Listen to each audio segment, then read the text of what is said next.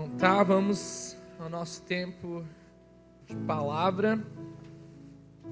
E nós estamos numa série aqui na igreja que nós estamos falando sobre simplifique. Quem é que estava na nossa primeira mensagem que a gente falou sobre simplifique os relacionamentos? E os relacionamentos são realmente difíceis e eles precisam ser simplificados na nossa vida, né? Senão se torna uma, uma bola de neve, a gente só vive metido em problema, né?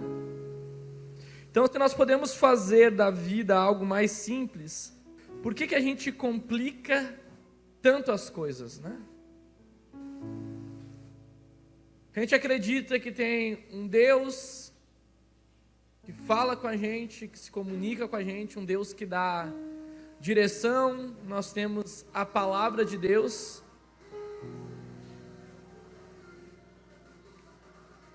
Espera aí, vamos. Aí? E daí a gente complica tanto as coisas. Som. Complica tanto as coisas que até eu me perdi aqui, pera aí. Aí eu me compliquei aqui na, no meu raciocínio. Que a gente complica tanto as coisas que nós não cumprimos o que a Bíblia diz de maneira tão clara, né? A Bíblia nos aponta algo, fala como é que a gente deve andar, fala o que a gente deve obedecer, mostra, ó, segue esse caminho, faz assim, obedece aqui, Está ali, está tudo escrito. Mas a gente é muito teimoso, que a gente tenta dar voltas e voltas e voltas para fazer algo que está tão claro que deve ser feito. E a gente tem uma luta dentro de nós, que essa luta vai enredando a nossa vida e vai nos levando a complicações. A Bíblia diz que um abismo puxa outro abismo. Então, tudo o problema que nós temos, ou o princípio que nós não cumprimos, nós não obedecemos, nós não andamos em cima, ele é um grande alvo para se tornar um grande problema. A consequência da falta de obediência nossa vai gerar confusão. Não tem como Deus abençoar algo errado. Nós queremos que Deus nos abençoe sem a gente obedecer o que Deus está dizendo para nós fazermos. Isso em diferentes aspectos da nossa vida, em diferentes áreas da nossa vida. Tem áreas que nós não permitimos que Deus toque, que Deus fale, que Deus reine no nosso coração. E quando Deus não reina no nosso coração, na nossa vida, meu irmão, sempre vai ter uma influência ou um Deus para reinar. Então nós devemos estar completamente entregues ao Senhor Jesus, para nós vivermos uma vida simples, e uma vida realmente que nos proporcione, dessa maneira simples que nós andamos, a consequência da obediência. E nessa noite, né, como nós estávamos já divulgando nas redes sociais, nós vamos falar sobre simplificar os nossos hábitos e os nossos comportamentos. 1 Pedro 2, 1 diz assim: livrem-se. Pode botar para nós aí, por favor?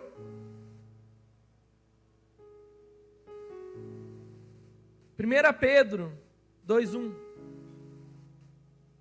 Tem os folders aí tudo, os PDF. Bom, eu vou seguindo aqui, tá? 1 Pedro 2:1 diz assim, ó: Livrem-se de toda maldade e todo engano. Hipocrisia, inveja e toda a espécie de maledicência. Olha, já nos dá uma direção que nós devemos largar tudo isso. Nós não devemos ter aliança ou nos relacionar com engano, com hipocrisia, inveja e qualquer espécie de maldade. Gálatas 6:8, ele nos diz assim, ó: Quem semeia para a sua carne, da carne colherá destruição. Mas quem semeia para o espírito, do espírito colherá a vida eterna. Nós todos sabemos que nós temos uma guerra dentro de nós. A guerra entre a carne e a guerra entre o espírito. Gálatas 6, se você quando fizer o seu devocional essa semana, lê ali. Você vai ver dessa luta que o ser humano, Gálatas 5, Gálatas 6, os capítulos, você vai ver dessa luta que o ser humano tem em se inclinar para as coisas que são do Senhor. E a facilidade que o homem tem para se inclinar somente para as coisas da carne. E onde que entra o paradoxo, eu vou usar essa palavra aí, a discrepância, é nós semearmos uma vida carnal e queremos colher bênçãos espirituais. Nós vivemos de uma forma, meu irmão, sempre, entenda algo, não existe momento que você não semeie algo. O momento da oferta, por exemplo, que a gente faz aqui, é um momento que ele é aberto para um tempo de semeadura, e a oferta, ela não é a uma moeda, ela é algo espiritual, tá certo? Que você, quando você lê na Bíblia, você vai ver que a sua oferta, ela, Deus recebe como um incenso de adoração a Ele. Só você estudar na Bíblia sobre oferta, você vai ver. Sobre adoração. Mas, nós vivemos uma vida semeando da maneira errada e queremos colher uma consequência de algo que nós não plantamos. Toda vez que nós, nós temos uma oportunidade de abençoar alguém e simplesmente você não abençoa, não é que você não esteja semeando. Você está semeando o quê? Egoísmo, falta de preocupação com aquela pessoa. Você tem um remédio que pode mudar e transformar, e você não dá nada. Você se omite a responsabilidade. O que, que você na verdade está semeando? Omissão, falta de responsabilidade falta de obediência a Deus, falta de temor à palavra de Deus. Então nós temos uma vida cheia de escolhas e cheias de semeaduras. Amém? Vocês estão entendendo? Sempre.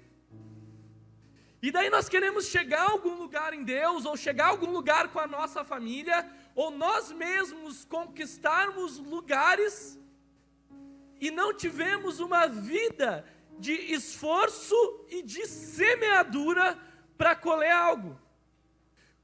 A idade que você está hoje aí, o que você vive hoje na sua casa, na sua família, na sua vida, é somente a consequência do que você plantou a sua vida toda. Você vive isso porque você semeou isso, construiu isso dessa forma. Mas graças a Deus que nós temos a misericórdia do Senhor Jesus, que agora nos dá uma oportunidade de nós semearmos da maneira correta, de uma vida correta em Deus. E nós devemos avaliar as nossas ações, os nossos hábitos, a maneira com que nós andamos e decidimos as coisas na nossa vida. Segundo Reis 7, Ah, glória a Deus. Aí, segundo Reis 7, do versículo 3 ao 4, ele diz assim, ele nos conta uma história bem interessante. Havia quatro leprosos junto à porta da cidade. Eles disseram uns aos outros: Por que ficar aqui esperando a morte? Se resolvemos entrar na cidade, morreremos de fome. Se ficarmos aqui, também morreremos. Vamos, pois, ao acampamento dos arameus para nos render, se eles nos pouparem, viveremos. se nos matarem, morreremos. Você já deve ter lido essa história na Bíblia. Israel ali, Jerusalém estava cercada. Existia um exército do inimigo ali, oprimindo o povo. Havia os leprosos fora da cidade. E aqueles leprosos eles estavam numa, numa situação. Olha, se nós dá um jeito de entrar para dentro para fugir dos inimigos, a cidade ela estava completamente cercada, meu irmão. Não havia nada de comida na cidade. Nada, nada, não tinha. Era, as pessoas estavam extremamente famintas, não havia recurso, não havia nada na cidade. Se eles entrassem na cidade, eles iam estar no meio do problema e o inimigo ia estar continuando eles. E se eles fossem para o lado do exército inimigo, o inimigo ia matar eles. Então eles estavam num momento de decisão da vida deles. E eles decidiram, você vai ver que eles decidem, pensam ali o que fazer, eles decidem se entregar. Quando eles vão se entregar, Deus já tinha movido lá, já tinha, o exército já tinha fugido. E eles desfrutaram de bênçãos ali, até depois colocaram para o povo a bênção que tinham recebido, porque Deus tinha mexido a mão ali, aquele exército tinha saído fugido. Mas eles decidiram algo. Eles andaram para um lado. Toda vez, não existe momento, entenda algo, que você não decide algo. Até não decidir algo é uma decisão. Você decidiu ficar parado. Você decidiu não se mexer, decidiu não se escolher, decidiu alguma decisão você teve na sua vida mesmo que não foi em direção das escolhas ou oportunidades. Estão comigo aí? Decidiu algo.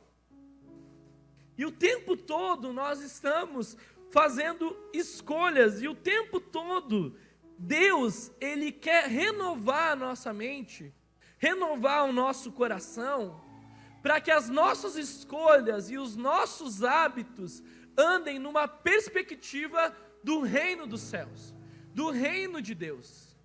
Porque se a nossa mente não foi transformada, se nós não temos os olhos de fé, se nós não acreditamos nas coisas espirituais, não acreditamos em eternidade, não acreditamos em Deus, não acreditamos em céu, não acreditamos em inferno, não acreditamos nisso aí, a nossa vida se torna muitas vezes sem propósito, sem destino, sem o porquê de eu levantar cada dia e eu nem sei que corrida que eu estou correndo. Paulo ele diz que ele não lutava, quer dizer que ele não corria como alguém que corria em direção a sem ter um alvo, ou não lutava com, dando socos ao vento. Nós não estamos numa trajetória sem um destino, sem um lugar, sem um propósito, meu irmão. Nós temos uma corrida, uma direção e um alvo a chegar. E nós precisamos, pelos olhos da fé, receber de Deus isso, para nós entendermos o porquê nós fizemos o que fizemos. Por que, que eu venho no culto domingo? Por que, que eu venho no culto domingo? Por que, que eu sirvo a Deus? Por que, que eu vou largar o conforto da minha casa dia 23? Dia 23, para vir limpar a igreja de graça. Por que, que eu faço isso? Se nós não temos essa revelação, esse entendimento, essa compreensão das coisas do Espírito, nós vamos vivendo assim. A nossa vida, os nossos hábitos, o nosso comportamento, a nossa falta de disciplina é uma bagunça. Porque eu vivo fazendo o que somente eu tenho vontade de fazer. Quando a nossa vontade de fazer, ela deveria estar submetida à obediência da voz de Deus. Tem que haver um esforço nosso. Não pense você que Deus vai fazer tudo por você. Isso é um engano, tá certo? Não pense que Deus vai fazer tudo para você. Deus te entregou nas suas mãos. Deus te deu capacidade. E é o tempo de você saber o que fazer com isso tudo que Deus te entregou. Primeiro ponto que nós vamos falar aqui sobre esses hábitos, esses comportamentos, que muitas vezes são na carne, que perturbam a nossa vida. Nós falamos sobre esses conflitos que nós temos, olha só, Salmos 43, 5.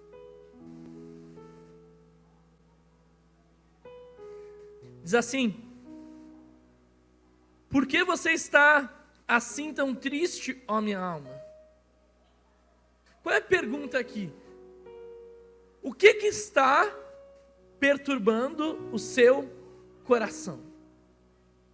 Às vezes nós ficamos assim, ó, seria tão bom se nós não sofrêssemos, não tivéssemos dor alguma, isso é só na eternidade, tá certo? Por que, que a gente passa luta, conflito, dificuldades? Toda vez que nós passamos por essas angústias e conflitos, se Deus simplesmente arrancasse isso da gente, como que você saberia que você está indo por algo errado ou que tem alguma consequência que te aflige nessa situação? Que te perturba? Sei lá, se o pecado não nos incomodasse. Se uma bagunça uh, de, de relacionamento, se, se, se a gente fizesse algo errado, se alguma coisa não estivesse bem, a situação exterior, mas mesmo assim nós, nós estivéssemos bem diante daquilo. Esses conflitos, essas angústias que tem dentro do nosso coração, elas são apontamentos que nós precisamos pedir para o Espírito Santo fazer com que nós venhamos a vencer tudo isso e nós continuarmos avançando diante dos conflitos internos que nós temos. As dores, as angústias, as adversidades. E Deus nos chama para essa cura do nosso coração e essa cura da nossa alma, essa cura dessas aflições que muitas vezes nos oprime tanto e nos coloca em lugares que nós não saímos. É como se fosse uma, uma caixa preta, sabe? Quem é que já sabe aquelas caixas pretas que tem no avião, quando cai assim, eles ficam procurando a caixa preta. Sei lá, deu uma, o avião caiu, morreu tanto assim, eles ficam desesperados correndo a, atrás da caixa preta. O que é caixa preta?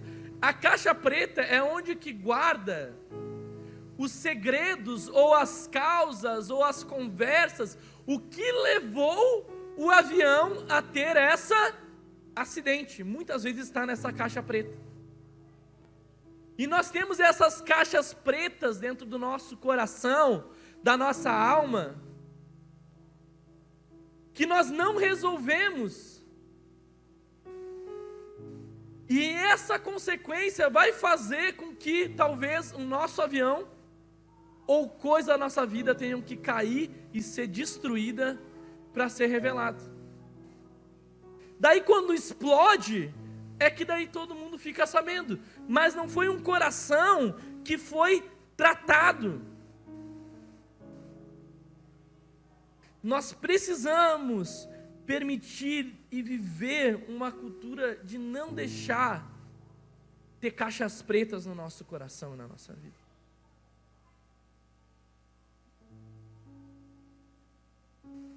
precisa ser trazido para fora. Primeiro, em vida de oração. A Bíblia diz para nós apresentarmos a Deus os nossos anseios, os nossos medos, as nossas angústias, tudo. Depois nós compartilhamos vida, nós, sabe, nós nos movimentamos em direção para a cura e para a transformação de tudo aquilo que tem dentro de nós. Tem que haver algo em nós que nos incline a essas mudanças, meu irmão. Tem que haver um esforço, tem que haver uma, uma posição, tem que haver uma busca nessa direção. Nós precisamos ser mais intencionais. Intencionais. Vocês estão entendendo aí? O segundo ponto aqui, desses hábitos, assim, dessa cultura, dessa maneira com que a gente vive, é quais são as suas tentações. Romanos 7,15 ele diz assim: ó, não entendo o que faço, pois não faço o que desejo, mas o que odeio. Essa luta, essa mesma luta que Paulo está dizendo aqui. Está dizendo: olha, eu quero fazer o certo, eu quero vir em todos os cultos, eu quero estar na oração, eu quero servir a Deus, eu quero acordar de manhã adorando a Deus, buscando, eu quero melhorar como pessoa, eu quero perdoar, eu quero ser mais amável, eu quero. Mas muitas vezes o que eu quero eu não consigo fazer, e o que eu não quero é o que eu faço. Daí a gente muitas vezes vive numa cultura de opressão e de, e, e, e, de um peso na consciência que a gente não consegue fazer todas essas coisas. Nós temos tentações no nosso coração que nos levam realmente a caminhos e a direções que nós não queremos. E o nosso inimigo, além de toda essa luta que a gente tem, nós temos um tentador. Qual é o papel do tentador? É tentar a corrupciência do nosso coração. O que que o diabo faz? O diabo, ele não coloca na sua boca, tá certo? Ele só apresenta o prato. Ele apresenta, ele faz você olhar, ele estiga o seu coração e ele te atrai para esse lugar. Mas o problema mesmo é dentro de nós. E quanto mais na carne nós semearmos, entenda algo, mais tentação você vai ter. Quanto mais você fortalecer o espírito, mais transformação você vai ter.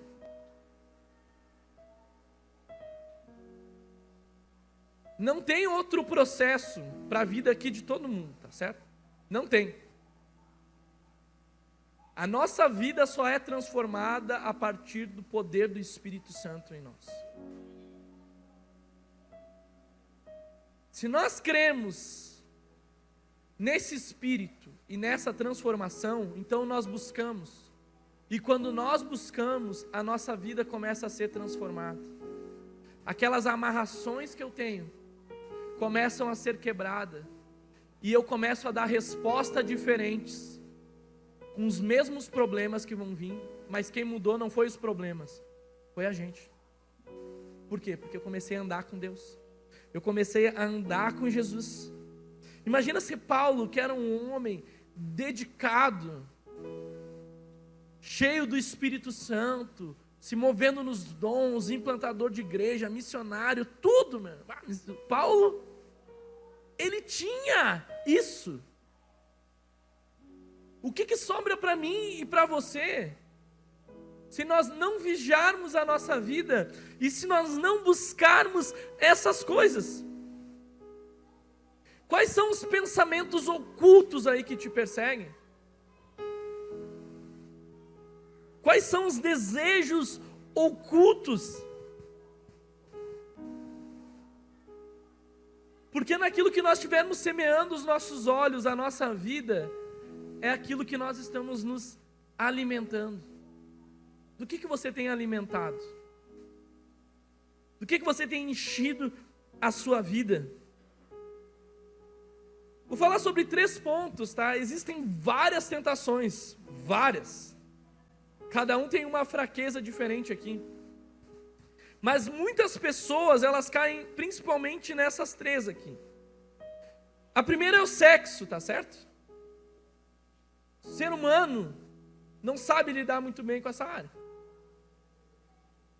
pornografia, adultério, pedofilia, abuso sexual. É uma depravação nessa área. O que ensinam nos colégios, meu irmão. Você que tem os filhos, aí cuide os seus filhos. Cuide o que ele conversa no WhatsApp, cuida o que ele vê na internet, cuida o que ele fala. A gente sabe de muita coisa e outro dentro da igreja. Tá certo? Você não pensa que dentro da igreja não tem? Tem. Precisa cuidar. O nosso coração, meu irmão, ele se perverte rápido. Se nós não vigiarmos a nossa vida, se nós não cuidarmos do nosso coração, quando vê você está preso, você está enrascado em coisas que não deveria estar. Tá. E aquilo vai te consumindo. E aquilo vai te escravizando. Sabe? Cuidado. Vigie nessa queda moral. Amém? Também tem muitas pessoas que se perdem na área financeira, aqui no dinheiro. Pessoas que estão envolvidas em propina. Não lidam bem com essa área. Negociam as coisas. Pedem emprestado, não pagam. São tentados a gastar mais do que têm. Tentado, quantos casamentos são destruídos por causa disso? Daí o dinheiro tenta, o dinheiro, sabe, cerca, o dinheiro fomenta, as pessoas não dormem direito, vivem em ansiedade, briga, discórdia, é uma confusão que, que traz no meio dessa, dessa tentação aqui. Até coloquei uma frase aqui. Não podemos estar sobre a influência da escravidão, sobre o espírito de mamon na nossa vida. Isso daí precisa ser quebrado. Mamon, meu irmão, tem que estar debaixo dos nossos pés. Amém, igreja? Você não precisa ter, ter luta. Eu falo aqui, já, já falei várias vezes. Todas as vezes que eu estou no momento de oferta e desafios financeiros assim, que, que sou instigado a abençoar alguém, vem aquela voz dentro do meu coração. Não. Sabe o, o que eu faço? Eu aprendi a colocar isso. Eu dou, e não dou só o que estava ali, eu sempre procuro dar mais para dizer que Ele não manda na minha vida, não manda na minha casa, nos meus relacionamentos, não manda, não pode, meu irmão. Você vai ser tentado nas áreas qual você está mais suscetível, amém? Terceiro ponto aqui, ó, outra coisa que tenta as pessoas aqui é, são as vaidades, o orgulho, a busca pelo, pelo poder, a busca por querer se aparecer, a busca pelo, pelo aplauso pelo reconhecimento. Todos nós, nós temos pontos vulneráveis nas nossas vidas e todos nós temos pontos fracos. Todos nós precisamos cuidar as brechas que nós temos, nos conhecer. Nós precisamos vigiar. E se você está bem em alguma área da sua vida, olha o que a Bíblia nos instiga aqui em 1 Coríntios 10, 12. Pode passar. É o próximo. Aquele que pensa que está de pé, o que, que ele está dizendo? Veja para que não. Você está de pé. Cuide para não cair. Você com certeza conheceu ou já alguém que era um homem ou uma mulher de Deus, que Deus usava, que servia, e hoje você olha e você vê como é que foi parar naquele lamaçal de novo. Por quê? Por causa que não cuidou. Não é de uma hora para outra que as coisas acontecem. São pequenas coisas. Você começa a crescer com Deus. Depois você começa a esfriar e você acha que está tudo bem. Daqui a pouco você começa a esfriar mais. Daqui a pouco você só vem no culto. Daqui a pouco você não vem nem em todos os cultos. Daqui a pouco você está vivendo pior do que antes que tivesse encontrado Jesus. se perdeu em algum momento da caminhada, o coração se desviou, você deixou de semear no espírito e começou a semear na carne. Terceiro ponto, quais são os seus pecados? Salmos 32, 3.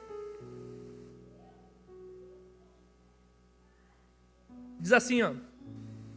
Enquanto eu mantinha escondidos os meus pecados, o meu corpo definhava até gemer. Olha só. Enquanto eu ocultava o que tinha de mal dentro de mim, o meu corpo estava morrendo. Estava me consumindo. Eu estava morrendo por dentro. O que, que você faz quando ninguém está olhando? O que você tem nessa agenda oculta? Comunicar para você. Não é só você que sabe o que está oculto muitas vezes. Existem mais dois que sabem: Deus e o diabo. O que está oculto, esses dois também sabem. Mas a diferença é que Jesus ele está disposto e está de braços abertos para nos perdoar, para nos curar, para nos transformar, para nos fortalecer. Olha essa promessa aqui em Isaías 55, 7. Volte-se ele para o Senhor, que terá misericórdia dele. Volte-se para o nosso Deus, pois ele dá de bom grado seu perdão. Ele está nos convocando para nós se voltarmos a Deus, para nós nos entregarmos a Deus, porque em Deus nós temos perdão, meu irmão. Nós somos agraciados por esses braços abertos e por esse renovo, por esse sangue que nos justifica, lava as nossas vestes, Ele coloca de pé o caído, Ele renova as forças do oprimido, Ele liberta o cativo, Ele transforma a nossa mente, meu irmão. Não há escravidão a qual o Senhor não possa libertar, a Bíblia diz que para isso se manifestou o Filho de Deus para desfazer as obras do diabo. Não há nada que Deus não possa transformar na nossa vida, por mais dificultoso que seja, por mais milagroso que seja, existem lutas que a gente acha que vai ser o resto da nossa vida assim. Não, Deus pode mudar e nos trazer uma vida nova, uma mente nova, um coração novo, meu irmão.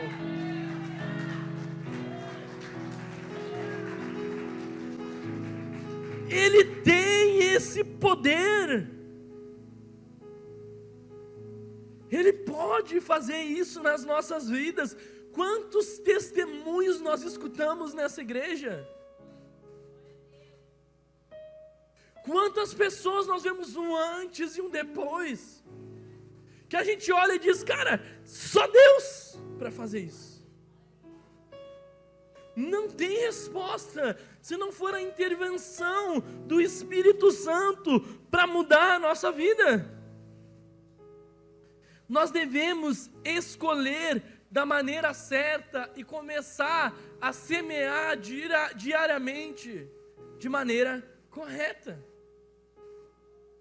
Deus não vai contar lá, ó, tem 30 anos de igreja. Parabéns. 30 anos de igreja, mas sem fruto, sem vida, sem Jesus, na mesma coisa não entendeu nada, não abriu o coração para nada, não se permitiu ser transformado, chegou até um lugar, olhou assim e disse: Eu vou até aqui com Jesus. Tá bom demais já. Tá bom demais sentir o Espírito Santo, tá bom demais. Uma bênção, tá, tá, tá bom demais. E daí vai até um riozinho com Jesus. E é assim. Nós vamos chegar E o Senhor, Ele vai querer, na verdade, a prestação de contas de tudo, o qual nós temos responsabilidade e propósito nessa terra. O qual Ele nos capacitou, Ele nos deu o Seu Espírito, Ele nos deu a Sua palavra, para nós cumprirmos e vivermos essa verdade com o Senhor. Nós precisamos decidir as coisas. Então aqui, ó, sete maneiras rápidas aqui que eu vou falar de enfrentar e vencer esses desafios que a gente tem. Qual é o primeiro? Mudar um defeito de cada vez. Provérbios 17, 24, olha o que ele nos diz. O homem de discernimento mantém a sabedoria em vista, mas os olhos do tolo vagueiam até os, até os confins da terra. Nós precisamos de discernimento e sabedoria em Deus para olhar as coisas e não só olhar, para nós recebermos do Senhor como que nós devemos andar. Quando eu falo aqui que a gente tem que mudar uma coisa de cada vez, não adianta a gente receber uma mensagem dessa, por mais que eu quero que seu coração daqui ele saia realmente incendiado. Mas você não vai mudar tudo de uma vez só. Mas você precisa dar passos diariamente em direção à mudança. Pequenos passos pequenos desafios diários da nossa vida, nós devemos começar aos poucos. A Bíblia ela fala sobre a gente não desprezar os pequenos começos. Passo diário, um perdão, passo diário, organizar alguma coisa, passo diário lê um capítulo da Bíblia por dia. Passo diário, vai orar 10 minutos antes de sair. Passos diários na nossa vida. Nós precisamos dar. Começar aos poucos, ser. E não só é um dia, entenda algo, não adianta você fazer um dia e não fazer no outro dia. Você precisa entender a luta que tem e dar os passos necessários diariamente nisso daí, aos poucos. Amém? Precisa. Urgentemente, você e eu precisamos. Não é amanhã, é agora, tá certo? Já decidi as pequenas mudanças que nós vamos ter diante disso. O que, que você não sabe lidar? O que, que precisa organizar? O que, que precisa ser feito? aí. Você precisa ir nessa direção. Ponto B aqui, ó, buscar uma vitória de cada vez. Mateus 6,11, ele diz assim: ó, dai-nos cada dia o nosso pão, ou pão nosso de cada dia. A Bíblia também diz que basta o mal de cada. Você vai ver muitos versículos que falam sobre o dia, o diário. E nós precisamos disciplinar a nossa vida e ter algo diário e constante. Diário e constante. Você precisa ir subindo. Não adianta, eu não quero que você suba uma escada de uma vez só num dia. Não. É um degrau de cada vez. Tem coisas simples, nós estamos falando sobre simplificar os nossos hábitos e comportamentos, amém?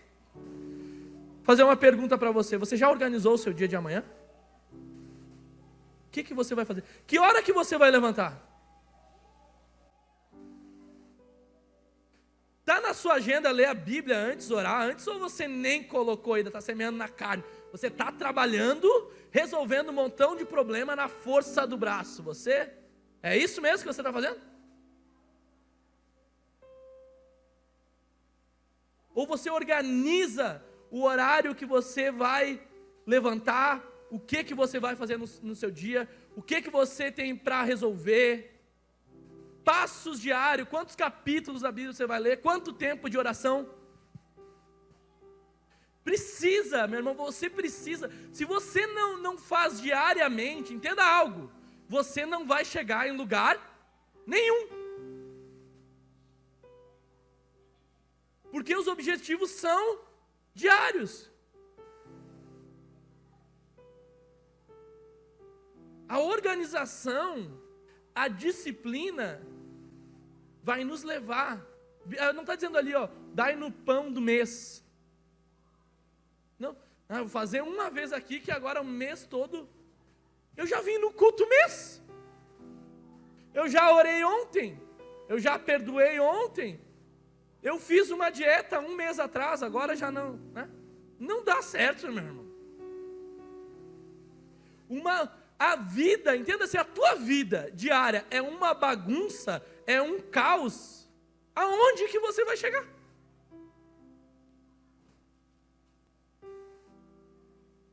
Aonde? Não estuda. Só fica na internet. Só consumindo porcaria. Tem cinco horas para olhar Netflix. Mas não tem tempo. Daí, ah, eu não tenho tempo para nada.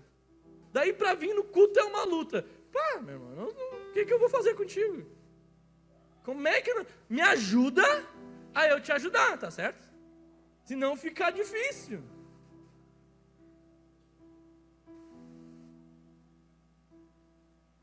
Terceiro aqui, ó, se concentrar no poder de Deus e não na minha força de vontade. Nós precisamos saber que a força de vontade ela não é suficiente. Se a força de vontade funcionasse, ela já teria mudado a nossa vida.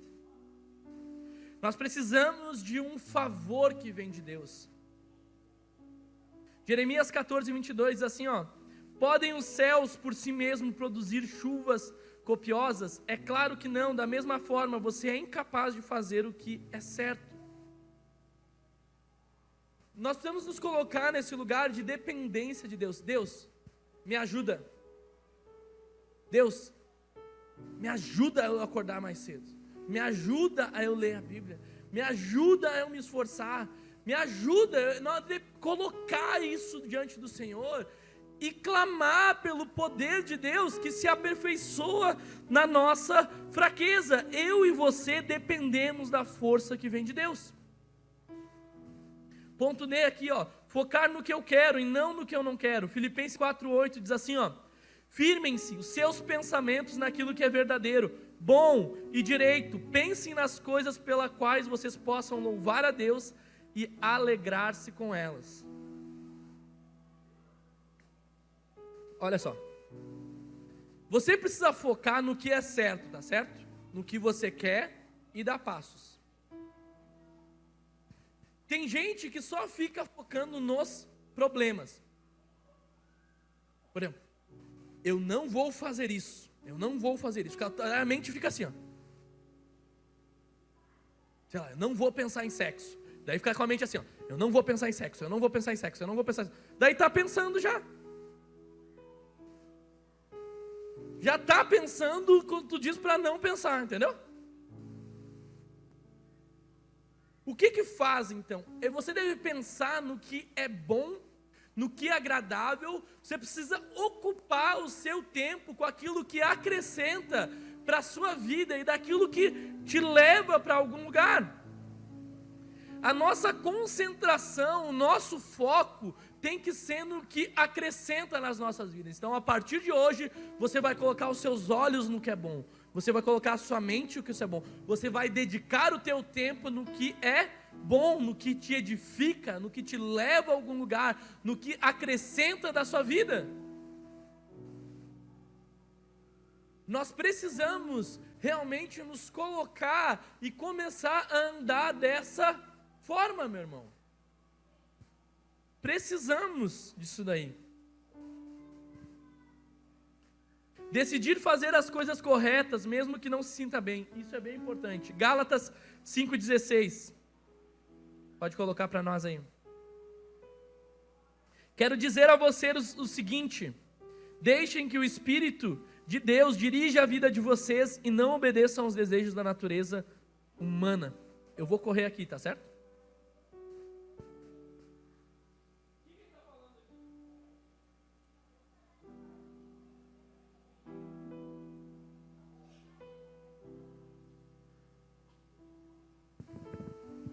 Som. Olha só. Nós devemos deixar que o Espírito Santo dirija a nossa vida e nós não devemos obedecer aqui aos desejos da natureza humana. Pegou esse versículo aqui? Ó. O que eu quero dizer com isso? Que nós não devemos fazer a nossa vontade da carne. Se você sabe focar e fazer só o que você tem vontade de fazer, e não exercer a disciplina e a obediência a Deus, você não vai conseguir completar o propósito, cumprir a missão que o Senhor te deu. Ah, eu vou vir na igreja só quando eu tenho vontade. Eu vou ler a Bíblia só quando não vai ter vontade. E quanto mais distante você ficar das coisas de Deus, menos vontade você vai ter. Mais difícil vai ficar para você voltar a esse lugar e essa vida. Bastou uma semana você vivendo de uma forma a lá vão ter, vou dizer assim. Tornou frio. coração fechou, os olhos cegou, a escama dos olhos veio, a mente ficou cauterizada. Já não entende. Daí quando está lá, muitas vezes falando, Deus me socorre, me ajuda. Por que que isso está acontecendo, Senhor? Pô, por que que isso está acontecendo? Eu pergunto para você agora, diante de tudo isso, por que que isso está acontecendo? Porque não se permitiu ser trabalhado. Porque em algum momento deu, deu os passos errados. Permanecer perto de pessoas que me ajudam e não nos que me atrapalham. Provérbios 27, 17 diz assim: ó. As pessoas aprendem umas com as outras, assim como ferro afia ferro. A Bíblia também nos diz que as más companhias corrompem os bons costumes. E olha essa frase aqui. Quando você não consegue se libertar dos relacionamentos que te ferem ou prejudicam, você está mais doente do que eles. Olha essa frase aqui, analisa isso. Está te prejudicando, está te levando para coisa que não acrescenta. E daí está aqui, ó. Está preso, cativo e acha que a, e as pessoas estão daí doentes, meu irmão. E o último ponto aqui. Foque no progresso, não na perfeição. Filipenses 1,6. Estou convencido de que aquele que começou a boa obra em vocês vai completá-la até o dia de Cristo Jesus. Como diz meu amigo Ednei, melhor feito do que perfeito. É melhor você fazer do que você sequer nem fazer. É melhor você tentar começar do que nem começar. Se, se, eu for, se a gente for esperar aqui, se eu fosse, por exemplo, não, eu só vou pregar quando, né? Daí não vai pregar nunca. Só vou orar quando eu tiver a oração ungida, santa, perfeita, que eu vou tocar, as pessoas vão cair. Não vai orar nunca, meu irmão. Só vou servir quando eu for santo e puro. Não vai servir a Deus nunca. Nunca você vai servir a Deus. Ah, eu só vou servir quando tais pessoas sair da igreja. Meu irmão, vai sair aqueles ruins, vai entrar uns pior ainda. Não vai servir nunca. Daí não vai andar nunca. Vai viver sempre nisso daí. Não, é que é um momento perfeito quer, ó, tem que ser o presidente tal, a economia tem que estar tá tal, eu tenho que ganhar o triplo do que eu estou ganhando, e eu tenho que ter tantas horas de lazer, e daí eu vou ter uma hora para servir o Senhor. Você não vai servir a Deus nunca. Nunca. Quer o ambiente perfeito para começar as coisas. Meu irmão, começa logo e para de dar desculpa. Agora você vai. Olha para a pessoa aí que está do lado aí. Vou fazer bem pentecostal agora. Assim, ó. Para de dar desculpa.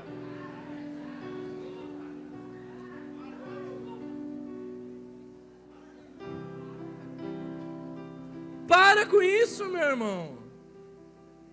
Deus não aceita as nossas desculpas.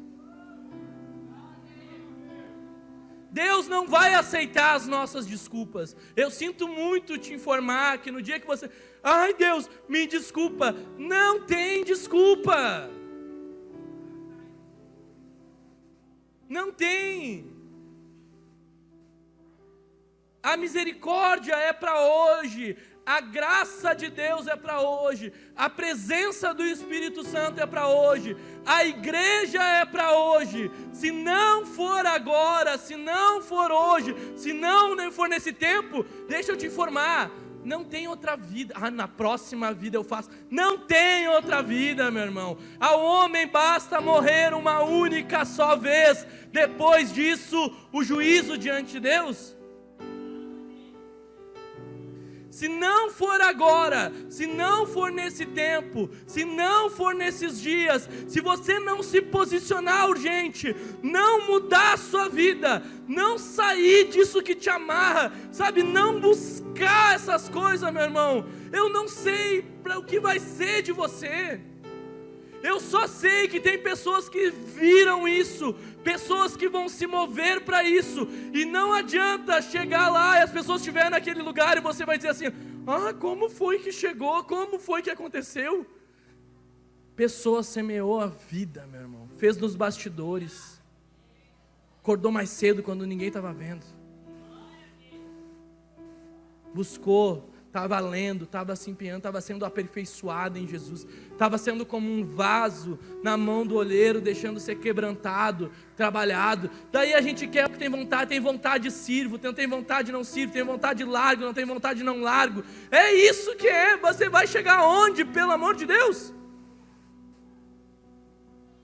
Chega, pega a sua. É, hoje você vai pegar essa sua vontade e você vai colocar ela debaixo do senhorio de Deus e vai dizer: está aqui todas as minhas vontades, Senhor, para cumprir a tua vontade, do teu jeito, da tua maneira.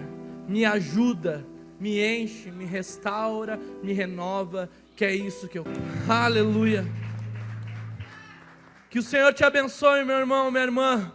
Tenha uma semana abençoada e tenha uma semana descomplicada e uma vida simples de hábitos e comportamentos em Jesus. Amanhã você vai acordar mais cedo, vai tomar vergonha na cara, vai preparar um café e sua vida vai mudar em nome de Jesus. Glória a Deus.